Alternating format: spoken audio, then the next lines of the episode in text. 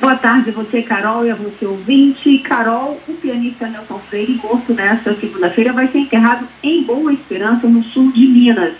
O músico morou grande parte da vida no Rio, para onde se mudou aos cinco anos para estudar piano. No entanto, a família decidiu levar o corpo para a cidade natal, onde será sepultado no mausoléu da família. Nelson Freire foi velado nesta tarde no Teatro Municipal no centro do Rio. A despedida aberta ao público contou com nomes da música clássica, familiares, amigos e admiradores. Um dos pontos mais emocionantes da despedida foi a apresentação dos músicos do Teatro Municipal. Nelson Freire, morto aos 77 anos no Rio, guardava com Minas Gerais laços muito fortes.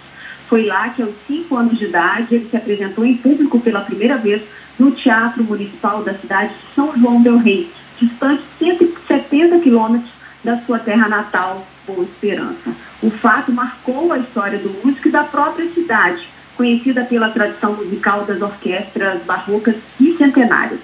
62 anos depois dessa inusitada estreia, o Nelson Freire voltou a São João del Rei em 2012 para uma nova e, claro, emocionante apresentação no mesmo Teatro Municipal.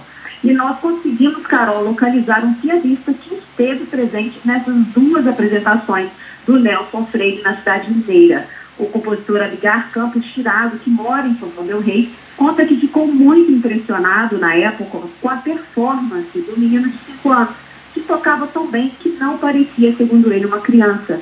Abigar também começou a tocar piano ainda criança aos 5 anos.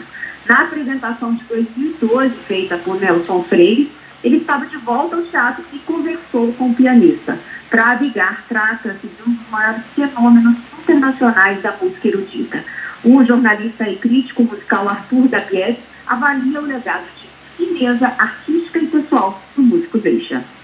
O legado que o Nelson Freire deixa para o Brasil é proporcional ao vazio que a ausência dele deixa. Ele foi um gigante do piano, a morte dele rendeu manchetes em jornais pela Europa, sobretudo a França, onde era muito apreciado. Então ele deixa para a gente um legado de fineza no gesto de tocar, mas também no contato com as pessoas. E no piano, embora ele não tenha se dedicado só ao repertório romântico, quer dizer Beethoven, Schumann, Schubert, foi com esse repertório que ele se achou melhor. Detentor de inúmeros prêmios internacionais, o mineiro Nelson Freire tinha um jeito discreto e contido. Os dedos muito curtos, nada comuns aos pianistas tradicionais, eram sua marca registrada e chamavam atenção.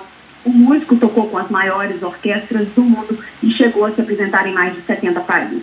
O pianista estava em casa, na Joatinga, na zona oeste do Rio, teve uma concussão cerebral provocada por uma queda. Nelson Freire também sofreu um acidente em 2019, quando fazia uma caminhada e precisou passar por cirurgias. O retorno aos palcos estava previsto para 2020, mas os recitais tiveram que ser cancelados pela pandemia.